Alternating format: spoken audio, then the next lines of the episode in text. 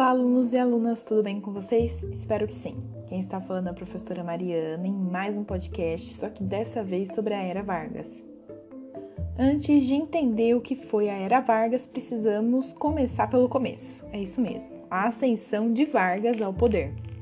Na famigerada década de 1920 ocorreu a Semana de Arte Moderna, de 1922, que propagou fortes críticas ao setor econômico agrário brasileiro, além de modificações artísticas baseadas nas vanguardas europeias.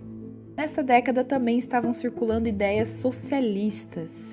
Além da criação do PCB, que é o Partido Comunista Brasileiro, também ocorreu a formação do Bloco Operário Camponês, que uniu, além dos operários urbanos aos operários camponeses.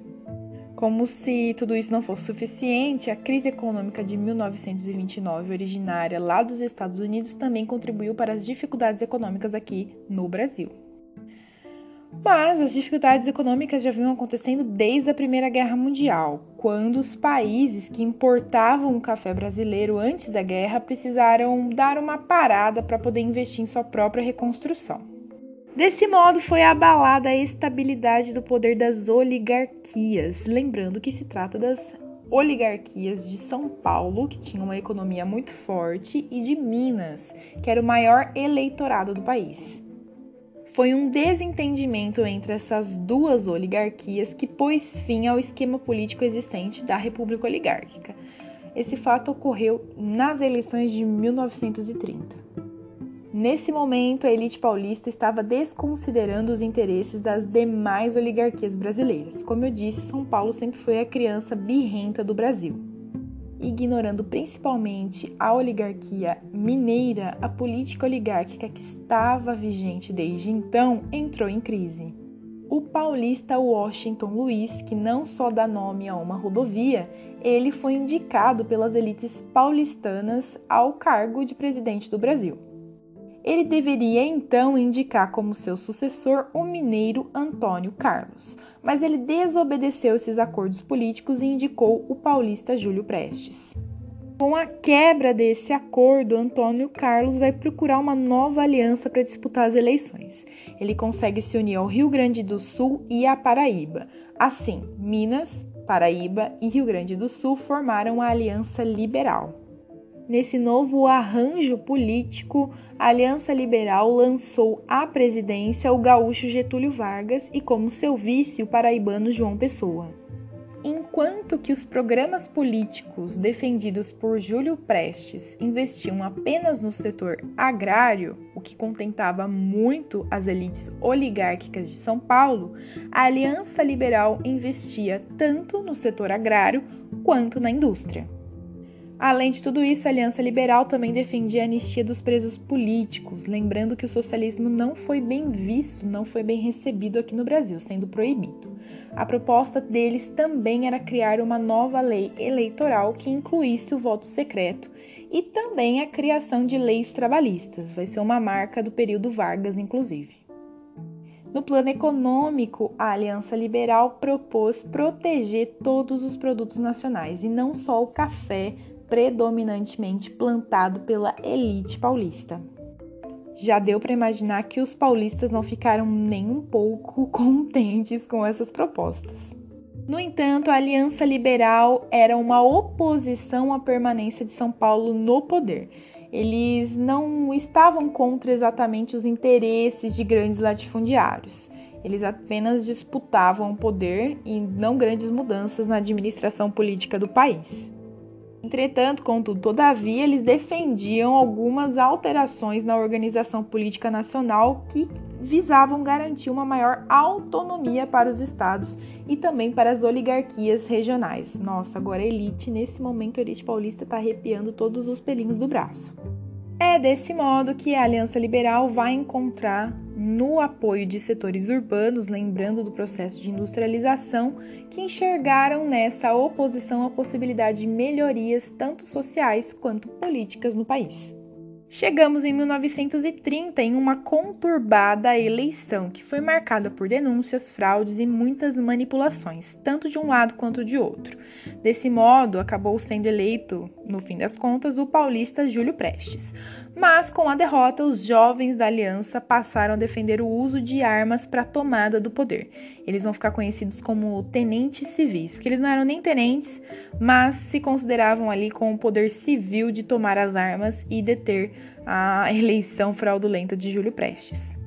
Vale lembrar que a figura mais importante do movimento tenentista foi Luiz Carlos Prestes. Ele não apoiou essa, essa aproximação com a Aliança Liberal, não, viu?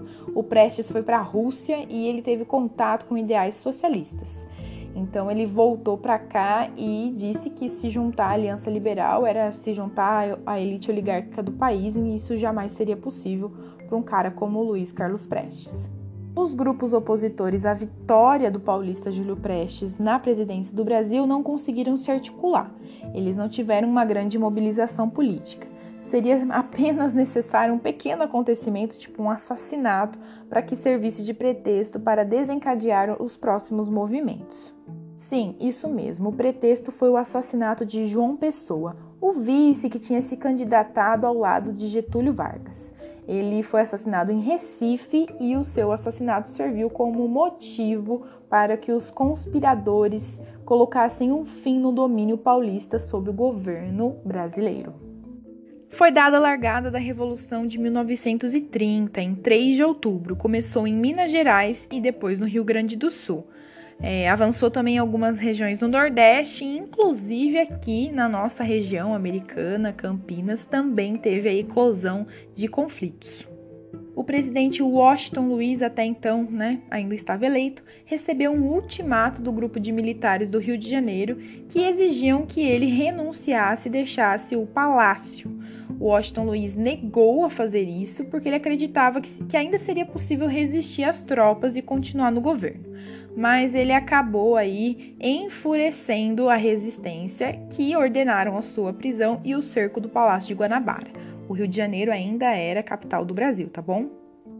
Assim, em 24 de outubro, depuseram o presidente e formaram uma junta militar para governar o país. No entanto, as forças revolucionárias em torno do novo governo também exigiam que Getúlio Vargas devia ser transferido para esse poder. Mas não se iludam, começava o governo provisório de Vargas e assim também a era Vargas. O fim da República Oligárquica não representou a chegada do povo ao poder. O povo continuava excluído das decisões políticas e o poder se mantinha nas mãos da elite. Ou melhor, das elites. Mesmo com a mudança de presidente, a Revolução de 1930 não significou mudanças nas estruturas sociais do país. Mas apesar de tudo isso, a chegada de Vargas ao governo foi um fato marcante para a história do Brasil. Iremos ver a continuidade desse período nas próximas aulas e nos próximos podcasts. Até mais!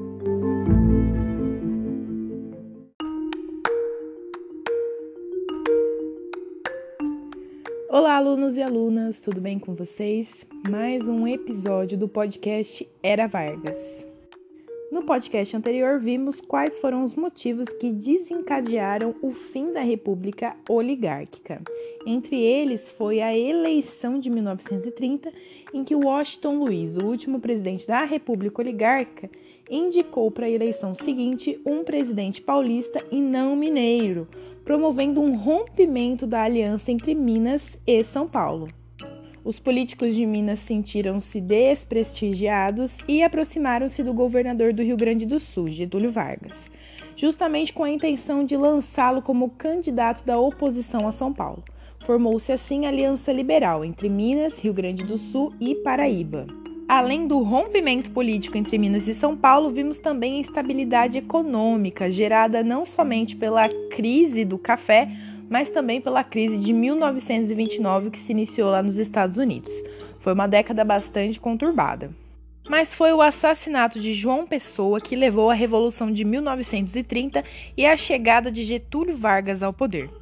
Nesse episódio será apresentado o governo provisório, de 30 a 34, e o governo constitucional, de 34 e 37, dentre todos eles suas características e principais acontecimentos. Chegando ao poder, Getúlio Vargas estabeleceu o Código de Interventores, onde substituiu todos os governadores, menos o de Minas Gerais, por tenentes interventores de sua confiança com isso, ele centralizou os poderes em suas mãos, pois acabou assumindo o executivo com a deposição de Washington Luiz e também o legislativo, quando dissolveu o Congresso. Assim, os estados brasileiros estavam subordinados ao governo federal. Com as modificações de Vargas, os tenentes assumiram cargos importantíssimos no governo provisório e eles foram responsáveis por criar entidades políticas que propunham reformas. Como você já deve ter imaginado, São Paulo ficou muito insatisfeita com o governo de Vargas, porque eles perderam a representação no governo federal. Além disso, eles acabavam sendo governados por um interventor que eles não escolheram. Mas vale ressaltar que, por ser o estado que tinha economia mais forte, São Paulo nunca deixou de participar das decisões políticas. Porém, o preço do café continuava a cair como uma das consequências da crise de 1929. Getúlio, para tentar resolver o problema, mandou queimar 30 milhões de sacas de café. Apesar de todos os esforços, a economia cafeira continuava abalada e com um alto índice de desemprego. Desse modo, chegamos a 1932. A insatisfação das oligarquias era nítida diante da crise econômica. São Paulo também não reconhecia o interventor João Alberto Lins e exigia a nomeação de outro governador civil e paulista. Além de São Paulo, Minas e o Rio Grande do Sul também desejavam ter mais influência e estavam acusando Getúlio de ser infiel. Tudo isso gerando um contexto muito complicado politicamente. Para coroar os anos 1932, a Justiça Eleitoral criou um novo Código Eleitoral. Nesse conjunto de códigos ficou instituído o voto secreto e a fiscalização das eleições, além da apuração de votos e o reconhecimento dos eleitos. Também garantiu-se o direito das mulheres de votar e de serem candidatas. Todas essas medidas inviabilizavam o conjunto de fraudes e corrupções que eram características da República Oligárquica. Diante desse contexto conturbado, em maio, a tensão entre paulistas e o governo federal chegou ao extremo. Quatro estudantes paulistas morreram após confrontos com as tropas do governo de Getúlio Vargas. Assim se iniciou o agrupamento de resistência e oposição a Vargas. Era o MMDC, Martins Miragaia Drauz de Camargo, os nomes dos estudantes que morreram nos confrontos com as tropas do governo. A população mobilizada lutou contra o governo. No dia 9 de julho de 1932, iniciou-se então uma revolução em São Paulo. Os paulistas tentaram mobilizar o apoio de Minas e Rio Grande do Sul.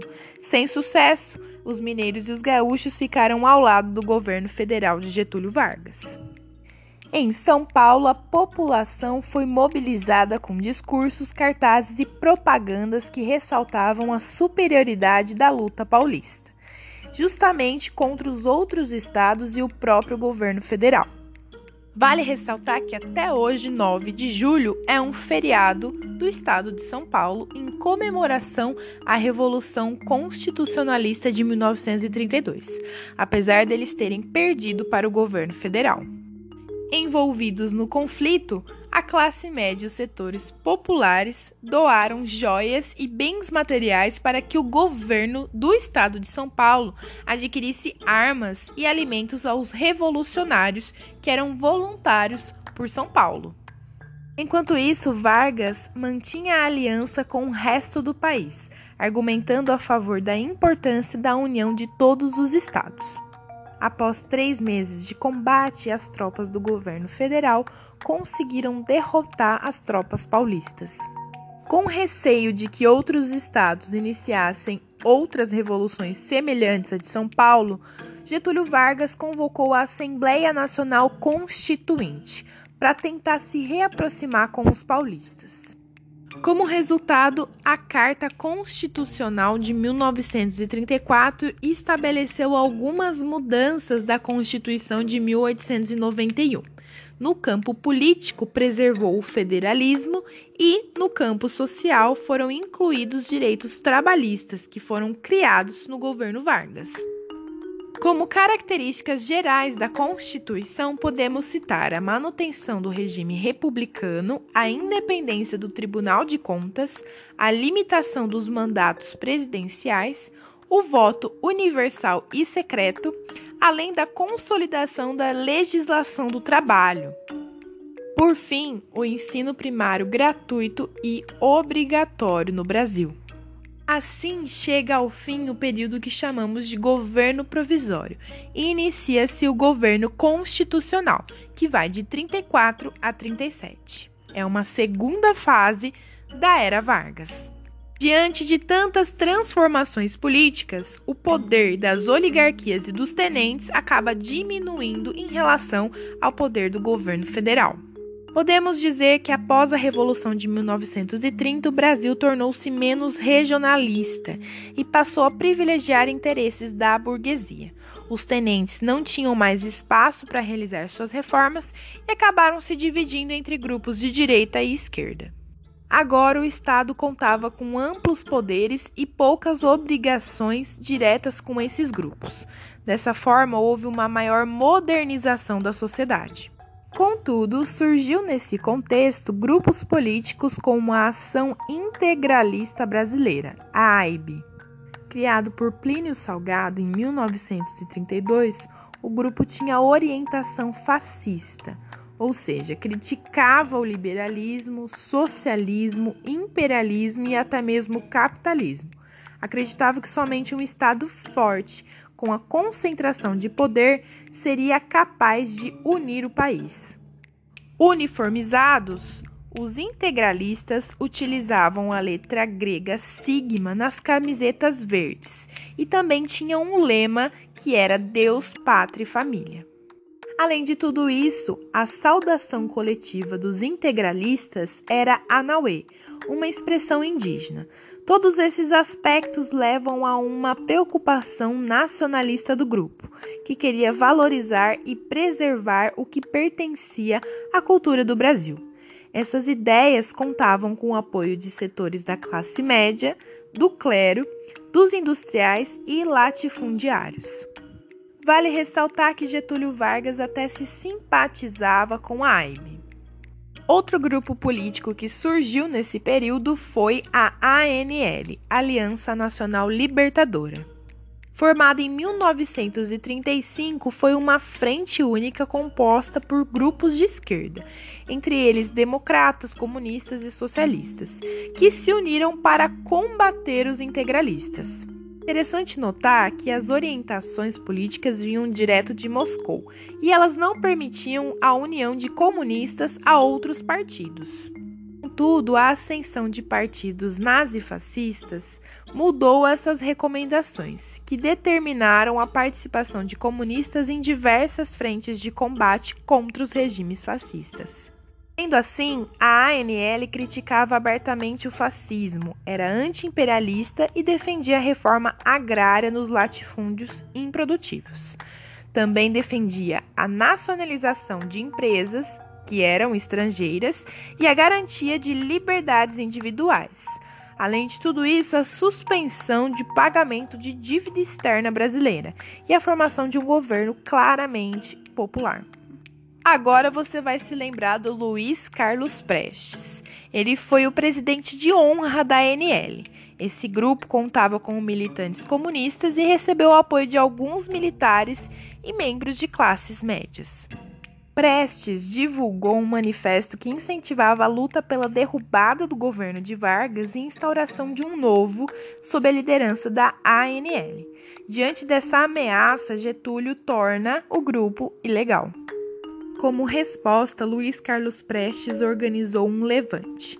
Ele contava com o apoio de militares, da população e, em especial, com os operários.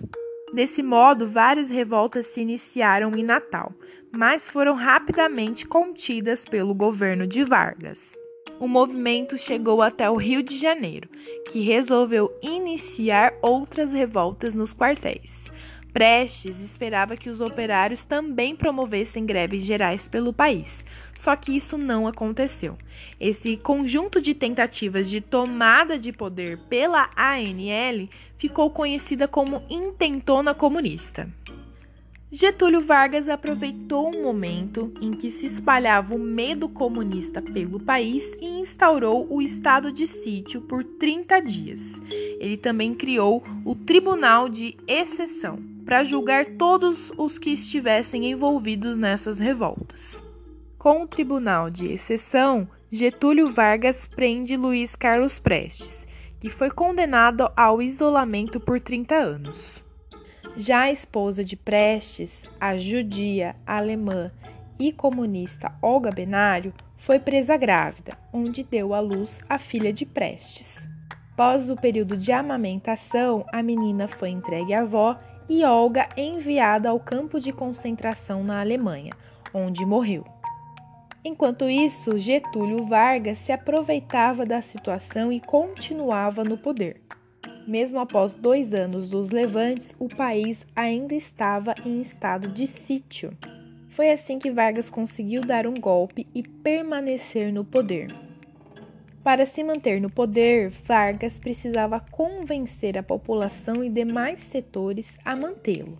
Para isso, ele se utilizou da ameaça de um plano de invasão comunista, que seria supostamente liderado por uma pessoa chamada Cohen. Essa invasão causaria a destruição de todas as cidades brasileiras. Hoje sabemos que esse plano era uma história fictícia que foi escrita pelo um integralista, o Olímpio Mourão Filho. Essa história, que seria publicada nos boletins informativos da Aliança Integralista Brasileira, acabou virando o Plano Cohen. Com a ajuda dos generais Góes Monteiro e Eurico Gaspar Dutra, que fizeram crer que havia de fato um plano de ataque comunista no país, a Hora do Brasil, que era o maior canal de comunicação entre o governo e a população, divulgou trechos desse suposto plano. Diante dessa grande ameaça fictícia, em 10 de novembro, o Congresso foi fechado e também na hora do Brasil, Vargas informou toda a população brasileira sobre as mudanças políticas do país. Ele justificou a necessidade de continuar no poder com amplos poderes e fechar o Congresso, pois de fato haveria um risco comunista no Brasil. Foi com esse comunicado e novas orientações políticas a partir de uma nova Constituição que se deu início ao período de ditadura de Vargas, o Estado Novo. No próximo episódio, vamos identificar os motivos que levaram ao golpe de Vargas e à implementação do Estado Novo, além de analisar as instituições políticas e também o próprio enfraquecimento do poder ditatorial de Vargas. Valeu, pessoal. Até a próxima.